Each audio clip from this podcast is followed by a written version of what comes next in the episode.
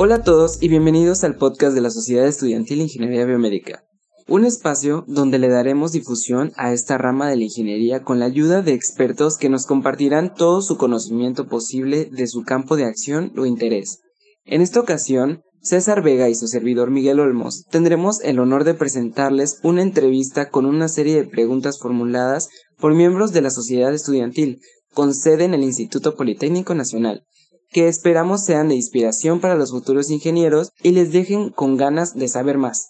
Esperamos que nuestro contenido sea de su agrado y nos acompañen hasta el final de este episodio. En esta primera emisión tendremos como invitado a Carlos Eduardo Gutiérrez Cruz.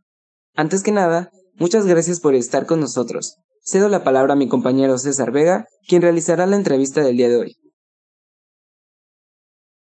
Es verdaderamente un honor poder entrevistar a una personalidad como Carlos Gutiérrez en esta primera emisión del podcast de la Sociedad Estudiantil de Ingeniería Biomédica. Carlos Eduardo Gutiérrez Cruz es médico en formación por la Facultad de Medicina de la Universidad Nacional Autónoma de México, donde creó el grupo estudiantil Proezas Médicas, Orientación y Cultura para el Profesional de la Salud. Es egresado con excelencia académica de la Escuela Nacional Preparatoria número 6, Antonio Caso, fue galardonado con el premio Talento UNAM en 2017 en el rubro de investigación humanística. Actualmente es director de actividades humanísticas de la American Society of Clinical Oncology Chapter UNAM y fue certificado en divulgación científica por el Instituto Global de Comunicaciones y Expresión Pública del diario El Universal, a través de su designación como presidente de la Confederación de Asociaciones de Jóvenes Lectores y Escritores de la Ciudad de México encomendado a este cargo en febrero de 2019 en el Senado de la República, donde pasó a convertirse en un destacado promotor de la cultura en todas sus expresiones. Carlos, bienvenido y muchas gracias por regalarnos un poco de tu tiempo. ¿Qué tal, César? Primero que nada, muchísimas gracias a ti y a todo el equipo. Va a ser un gusto poder compartir todo lo que he investigado acerca del tema que hoy vamos a tratar, mi estimado. El día de hoy, Carlos nos va a platicar un poco sobre un tema relativamente nuevo en la comunidad científica. me refiero a la ingeniería en tejidos, ingeniería tisolar. Y bueno, Carlos, sabemos que México y el mundo en estos momentos se están enfrentando a muchos problemas en diversos aspectos. Uno de ellos es en el área de la salud. Carlos, quisiera que nos platicaras tu perspectiva sobre cuán importante es el trabajo en equipo en este campo, específicamente sobre la colaboración multidisciplinaria entre médicos e ingenieros biomédicos. Claro, primeramente aquí debemos de tocar el tema de que el trabajo multidisciplinario en el área de la salud es esencial en la actualidad porque estamos hablando de que debido a esta crisis que se vive en nuestro país y en general en el mundo, hay muchas eh, regiones del país que no tienen acceso a servicios de salud. Y en este caso, voy a mencionar el ejemplo de la telemedicina, que es lugares donde no hay acceso personal de salud, vaya, es, es relevante tocar el concepto porque gracias a la ingeniería, los médicos se han podido acercar a las comunidades a través de pantallas que ingenieros van, colocan y enlazan a poblaciones que están en la sierra con profesionales de alta especialidad en diversos institutos. Entonces, ahí vamos a empezar a hablar de, de lo que sería cómo la medicina y la ingeniería a través de este enlace comunicativo le están ofreciendo a la sociedad una gran ventaja. Eso por un lado.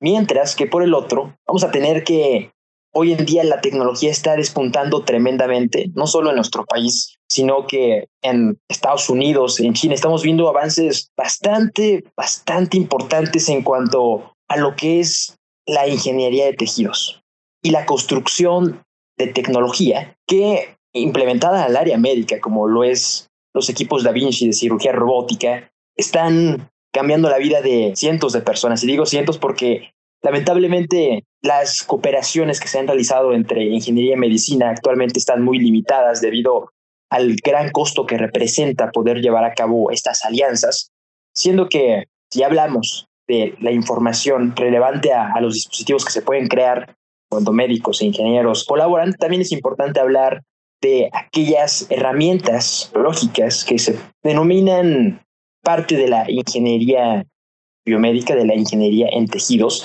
que hoy en día estamos hablando, está despuntando en general. ¿Por qué? Porque de esta se van a derivar muchísimas aportaciones que van a revolucionar al mundo en menos de una década. De ahí lo importante de, hablar de todo esto, siendo que porque yo les puedo comentar un poquito de estas cuestiones que, que sin duda son complejas. ¿Por qué? Porque no es algo a lo que muchos hayamos tenido acercamiento. Es, es un hecho que antes de hablar de cirugía robótica o de hablar de ingeniería de tejidos, pues era un tema que se veía del futuro, ¿no? Y ahorita es el presente. Entonces, bueno, yo como tal me, me dedico a, a tocar temas de divulgación científica en mi organización Proezas Médicas. Y, y, bueno, de ahí que todos estos temas que parecían muy complejos, nuestra finalidad es adaptarlos para que la comunidad estudiantil se foguee, se inspire sobre todo y pueda profundizar una vez conozcan lo esencial acerca de, de este tipo de trabajos que se están haciendo en conjunto entre medicina y otras áreas, en este caso la ingeniería, de ahí que, que podríamos rescatar como lo más importante en cuanto a colaboraciones. Estoy seguro que entre más trabajemos en equipo, obtendremos mejores resultados para para el mundo y sobre todo para nuestro país que hoy tanto sufre y hoy tanto sangra. Ahora que mencionas la ingeniería de tejidos, Carlos, ¿cuáles son las bases de esta nueva tecnología? Claro, mira mi estimado, en cuanto a este tema y sus bases, la verdad hay que hacer una investigación bastante minuciosa, en el sentido de que esta, como tal, tiene su origen. Gracias a un término denominado biomimetismo, este, digamos, se puede resumir en cierta tecnología puede buscar imitar al cuerpo humano. Este término como tal, reitero, tiene menos de 50 años. Su fundador, quien lo acuñó, fue un médico ruso, el doctor Otto Schmidt. Él como tal crea un dispositivo que simula lo que es un nervio humano y cómo este puede ir transmitiendo impulsos eléctricos. Así es como nace este concepto que nos va a dar pauta a todos los actuales descubrimientos. ¿no? Entonces, si partimos de ahí, o sea, si esa es su base principal, de ahí en el intento de imitar tejidos, en el intento de imitar funciones del cuerpo humano, vaya, eh, nos podemos ir a lo que vienen siendo los diferentes tipos de dispositivos que se van a crear. Y aquí yo creo que está lo más interesante del tema porque, porque estamos hablando de que va a haber construcciones implantables, o sea, órganos que se van a poder colocar en el cuerpo humano, pero también vamos a tener dispositivos extracorpóreos, o sea, como lo que sería una diálisis, y lo que vienen siendo matrices de soporte. O sea, ya no estamos hablando de colocar un órgano ni de tener un equipo que auxilie a una persona, no, sino ya estamos hablando de nanopartículas que van a servir para que en ellas se puedan ir adhiriendo células y se puedan ir formando tejidos a niveles que la vista humana difícilmente podría identificar. Entonces, bueno, si ya hablamos de quién su precursor, ya hablamos de cuáles son los principales tipos de, materiales que se pueden crear en general, también es importante mencionar el hecho de que todos estos materiales, ya sea que se coloquen adentro del cuerpo, que sirvan como un auxiliar o que pertenezcan a a una estructura de tamaño nanométrico, vaya, lo más importante de todo esto van a ser las células. ¿Por qué? Porque las células nos van a conformar cada estructura. Entonces, vamos a tener eh, tipos eh, celulares, se les conoce como en STEAM, que van a ser procedentes del embrión. Vamos a tener también líneas celulares, que estas células se van a extraer de tumores, y células primarias, que estamos hablando de que estas se van a extraer de tejidos funcionales, tejidos vivos, por una parte. Y por el otro, estas células que se van a manejar y que se van a convertir en materia para, para poder apoyar a quien lo necesite, vamos a tener que puede ser el origen humano de un animal o cultivadas. De aquí vamos a tener que si ya conocemos las células, los órganos o como tal las estructuras que se pueden crear a partir de ellas, quién fue su precursor, ya nos podemos dar una idea conceptualizada de cuáles son las bases de todo esto. Suena como un proyecto muy ambicioso y todo proyecto bien fundamentado comienza con la participación de, llamémosle, una punta de flecha.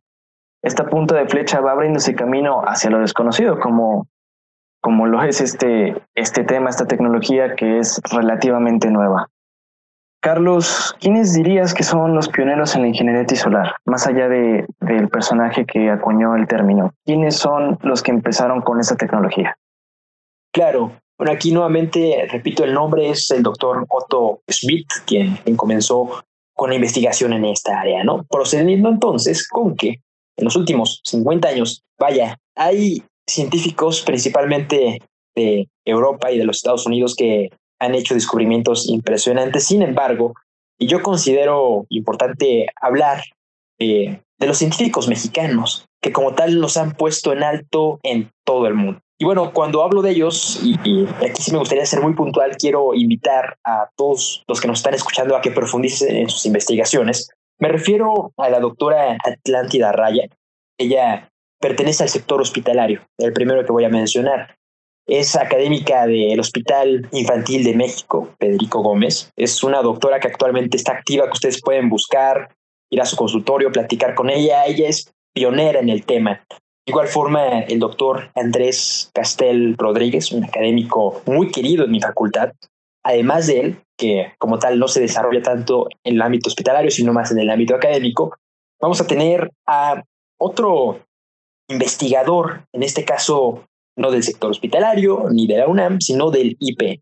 Hablamos del doctor Josué Jiménez Vázquez. Él pertenece al Centro de Investigación en Ciencia Aplicada del IPN. Y bueno, cada uno de estos tres realmente nos ha sorprendido con, con avances. Hablamos que este último creó un prototipo de páncreas, es que el doctor Andrés es actualmente reconocido por su producción en injertos de piel y la doctora Atlántida, bueno, ella en cuanto a órganos del sistema reproductor, ha logrado crear a partir de células, desde úteros hasta utero, aparatos reproductores, que vaya, hasta hace unas décadas nosotros esto lo hubiéramos visto como, como algo imposible. Sin embargo, reitero, estos son los que en México han resultado como pioneros. Ahora, en el ámbito global, vamos a tener que hay un precursor, o sea, el que inspiró a estos tres, y en general inspirado a muchísimos, es el doctor Kenneth Anthony Atala. Él es un verdadero personaje en el tema, debido a que como urólogo fue el primero en poder trabajar con con humanos sin poder tener éxito. Entonces, bueno, si hablamos de estos tres académicos mexicanos y de este último, reitero, el doctor Antonio Atala, ha sido un pilar fundamental en cuanto a este tema nos referimos. En lo que es él y lo que serían nosotros tres, a mi parecer, son los más grandes exponentes de esta ingeniería de, tejidos que a muchos nos ha dejado con la boca abierta. Vaya que es un orgullo saber que en México eh, tenemos representantes de nuestro país que están peleando y que están actuando en este, en este importante proyecto. Y seguro estoy que hace años escuchar el término de órganos artificiales en una oración nos hacía pensar en ciencia ficción, nos hacía pensar en, en una película. En la actualidad, en este año 2020, ¿cuáles son los tejidos que la comunidad científica ha sido capaz de reconstruir? Claro, sobre esto, vaya, estamos hablando primeramente del hueso y del cartílago. De aquí vamos a partir porque cuando nos referimos a este tejido en particular, estamos hablando de que hoy en día y bueno, siempre las fracturas han sido algo de todos los días, ¿no? Entonces partimos por el hueso, luego vamos a continuar con órganos de carácter endocrino como el páncreas, también vamos a tener que el hígado y órganos también como la vejiga y los riñones del sistema urinario han sido creados, acotando aquí específicamente que no por decir que ya fueron creados o no por decir que ya como tal se ha trabajado en ellos significa que ya hayan sido probados en humanos o que ya hayan sido autorizados o que haya muchísimos avances en esta materia. No estamos hablando de que, por ejemplo, el hígado, recientemente se creó un hígado para una rata y se le colocó y bueno, los resultados fueron exitosos, ¿no? Sin embargo, por ejemplo, también cabe destacar cuando, cuando hablamos del páncreas, no es necesariamente que se cree el órgano como tal, sino que se logra duplicar, se logran ciertas células, en este caso las de los islotes de Langerhans, productoras de la insulina, trabajar de tal forma que ayuden al organismo, sin embargo no van a sustituir la función de, del órgano como tal, siendo estos los más representativos tejidos que como tal la ciencia ha visto surgir ¿no? de manera artificial. Para lograr este, esta sustitución parcial de, cierto tipo de tejidos o como mencionabas, de huesos, como primeramente se, se comenzó. ¿Cuál es la importancia de los biomateriales dentro de la ingeniería de tejidos? Claro, bueno, aquí estamos hablando de que los biomateriales lo es todo. O sea, es el, el ladrillo, la lámina que, que, el médico conoce a la perfección, pero que pues, el médico como tal no sabe cómo, cómo manejarlos, ¿no? Entonces, de ahí la, importancia, eh, reitero, de, de, la colaboración con, con la ingeniería, ¿no? Especificando en la cuestión de, de biomédica y en específico de los biomateriales. Estos van a tener el nombre de andamios en el campo que, ahora nos estamos refiriendo, siendo que los biomateriales deben de tener características específicas, partiendo de la biocompatibilidad. Y de igual forma, algo que no nos podemos olvidar es el hecho de que no se deben de, usar materiales tóxicos. ¿no? En este caso estamos hablando de que, de que no tenemos que irnos así a, un campo muy lejano, o sea, simplemente vamos a referirnos a las prótesis que se usan, donde el cromo y el cobalto, el acero inoxidable, el titanio juegan un papel fundamental. ¿Por qué? Porque el cuerpo no los rechaza y bueno, si bien aquí estos no se van a degradar, sí van a poder hacer un excelente empate, ¿no? Con lo que viene siendo el tejido óseo y de igual manera cartilaginoso, siendo que, bueno, una vez mencionados estos materiales que pues, son importantes y también mencionados cuáles son las características que debe tener un biomaterial, reitero, vale la pena hablar de que se van a clasificar en dos tipos. Va a haber naturales y va a haber sintéticos. Los sintéticos eh, van a ser poliuretanos y bueno, los materiales eh, de carácter natural, lo inverso, van a ser el colágeno, los glicosaminoglucanos, que vaya, nos van a servir muchísimo. ¿Por qué? Porque van a tener una baja toxicidad, van a tener una baja respuesta inflamatoria. Sin embargo, el rollo de estos es que van a tener una baja propiedad mecánica a comparación de los anteriores, que bueno, son los, los sintéticos. De ahí lo que, lo que podría resultar más importante, ¿no? Ya aquí, vaya, lo, lo trascendental sería que individualmente los interesados en el tema pudieran investigar un poco más, ¿no? De qué es el colágeno, de qué son estos materiales que pues son ampliamente usados en, esta área de ingeniería de tejidos. Carlos, mencionabas ahorita que la investigación es muy importante para profundizar más y tener un mejor rendimiento y mejores resultados a la hora de aplicar este proyecto. Y como todo buen proyecto, se debe tener un debido proceso. ¿Cómo ha sido el camino de la investigación sobre este campo hasta que se puede poner en práctica? Bueno, la verdad ha sido bastante complejo, principalmente por el dilema bioético. En general estamos hablando de que se trabaja con animales de experimentación y que para poder llegar a trabajar con humanos se necesitan características bastante específicas, un terreno complicado. Partiendo entonces de que cuando se empezó a trabajar en, el tema, fue con ratoncitos. A partir de ellos, de lo que es la cola, se extraían el colágeno, que ya mencionábamos, es una sustancia bastante importante en este tema. Y bueno, de ahí al principio lo que, lo que se buscaba era, más allá del colágeno, pues obtener células como los, los queratinocitos, los primeros queratinocitos se extrajeron de un teratoma también de ratón. Y bueno, ya, ya que tenían las células, es que va a empezar el proceso, la relevancia de, ¿no? Estamos hablando de que ya está la misma, ahora que sigue, probarla, ver si hay compatibilidad, porque pues estamos hablando de una célula que se creó artificialmente. Entonces, luego de extraer de un animal, ¿dónde se prueba? En otro animal, ¿no? Entonces, este tipo de investigaciones empezaron, reitero, por allá de los años 70 y una vez que se probó realmente otro animal de la misma especie lo aceptaba, fue que se empezó a proyectar el hecho de que se fuera más allá.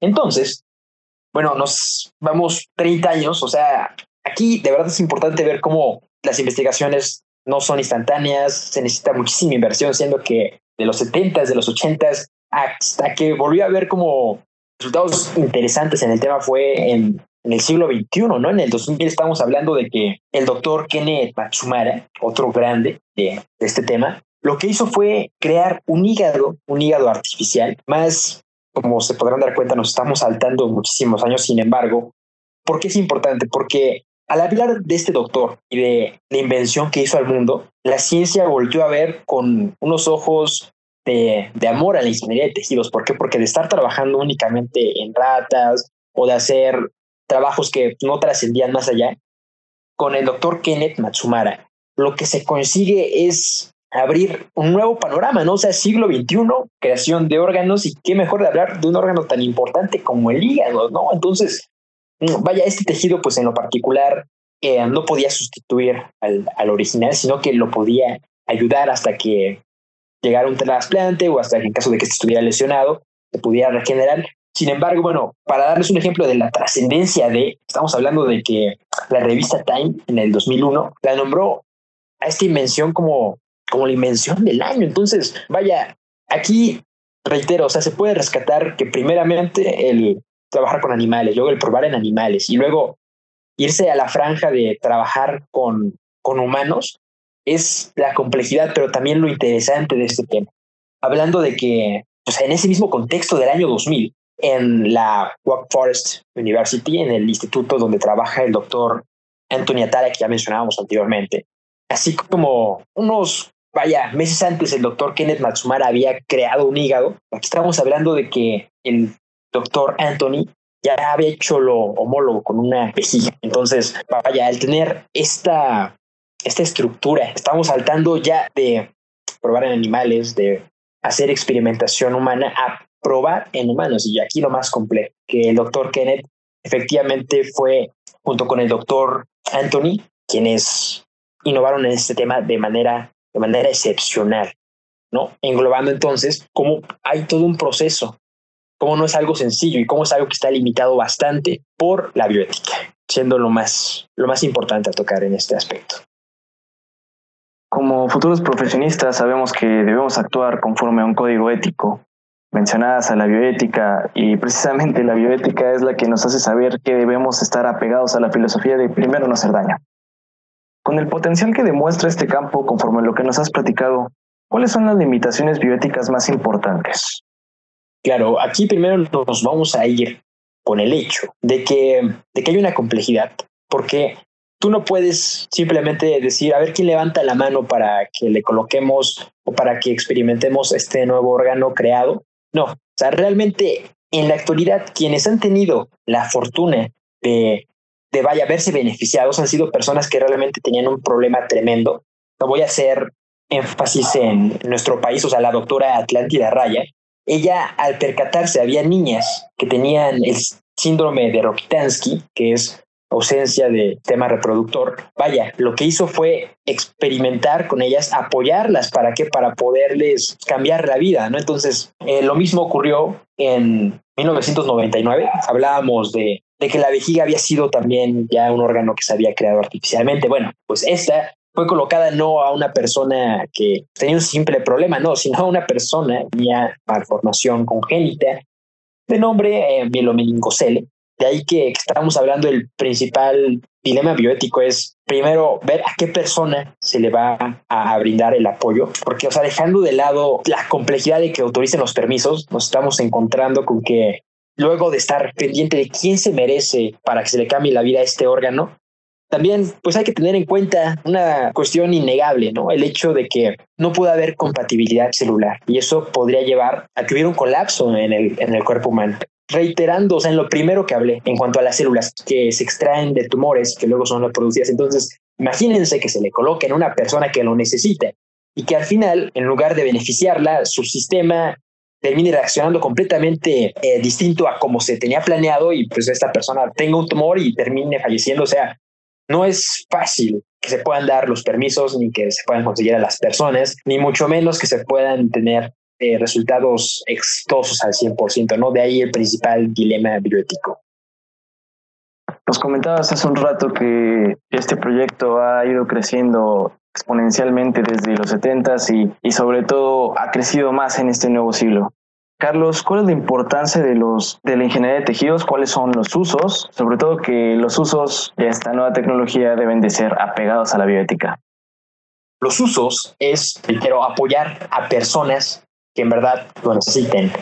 Partiendo de esta idea, vale la pena referirnos a que va a haber distintos tipos de, de empleos, ¿no? O sea, más allá de crear órganos en general, tenemos que irnos a, lo que actualmente no se está trabajando en experimentación o se está buscando una persona que, tenga el problema, no, sino lo que se está haciendo constantemente. ¿Por qué? Porque ya es, es una necesidad porque ya tiene un avance bastante, bastante exponencial, ¿no? Al principio yo les hablaba de que los huesos, o sea, fueron como lo primero en lo que se fijó la ciencia para ver si se podían regenerar. Entonces, a partir de vamos a tener que, la cuestión acá, eh, que se trabaje con, con los componentes socios, en este caso la hidroxiapatita, que, que se ha logrado generar artificialmente a partir de colas de, de ratón.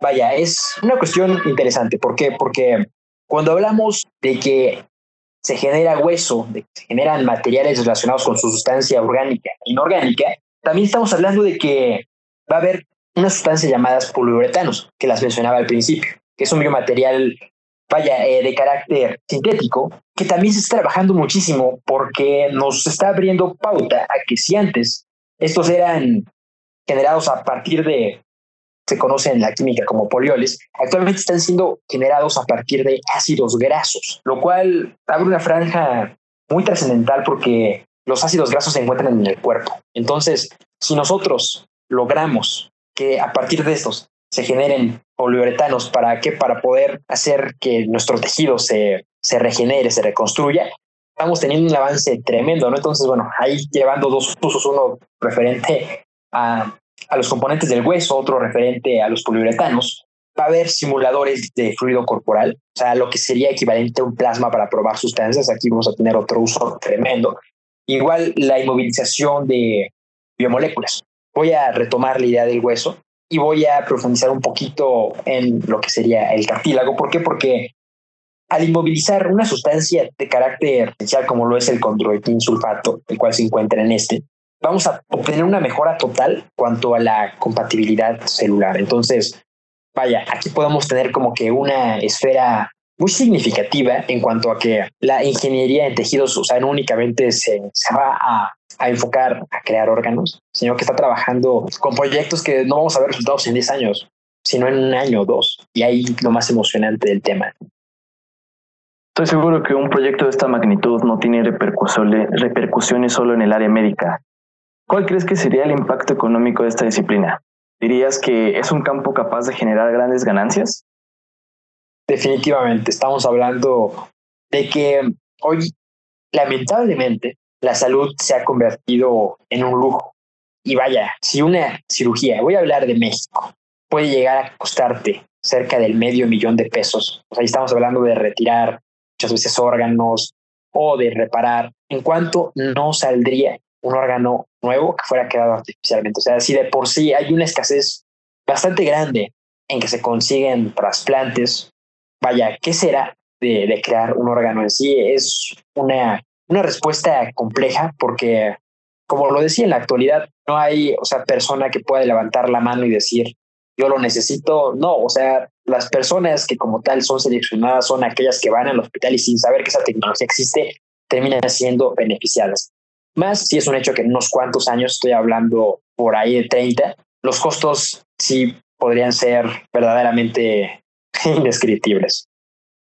Finalmente, Carlos, estoy seguro que nuestra audiencia podría preguntarse dónde encontrar más información acerca de esta disciplina, acerca de esta nueva tecnología. ¿Cuál sería tu recomendación para encontrar más información acerca de este tema?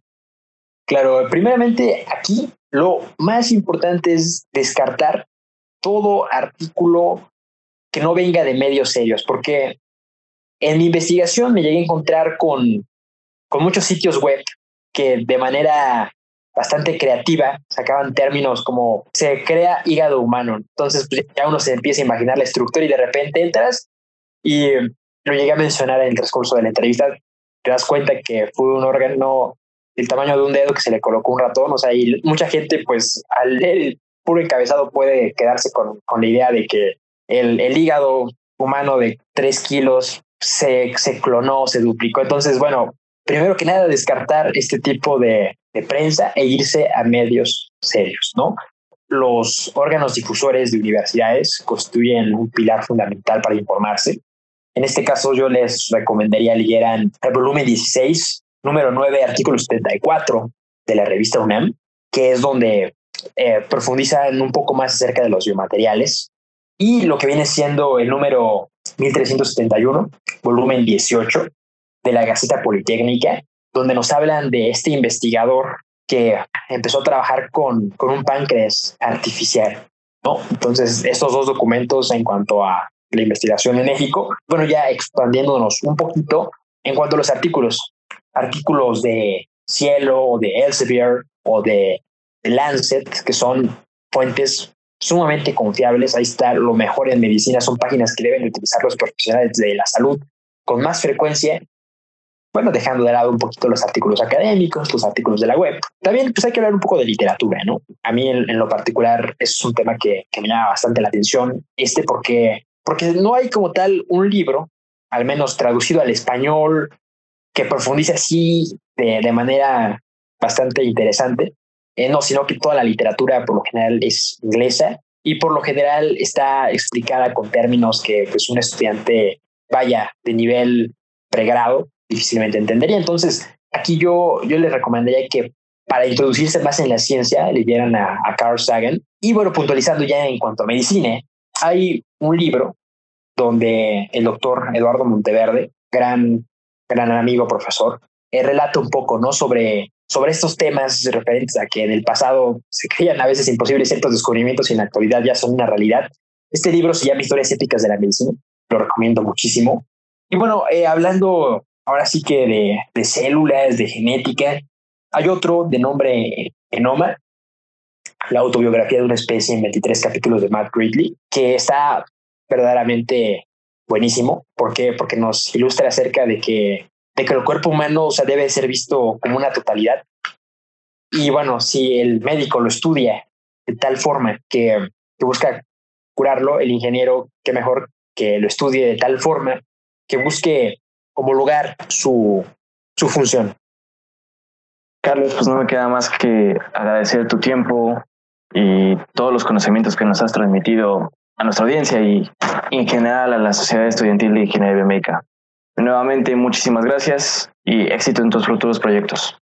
No, hay que agradecer, de verdad que fue un gusto hablar de este tema y bueno, espero haber creado un concepto general acerca de lo que es la ingeniería de tejidos. Agradeciendo nuevamente, un verdadero gusto.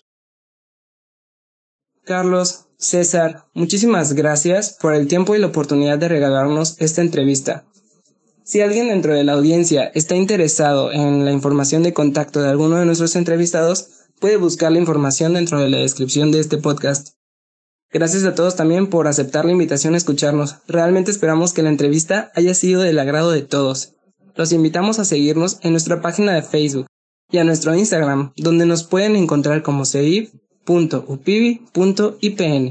Donde constantemente estamos difundiendo información de interés biomédico.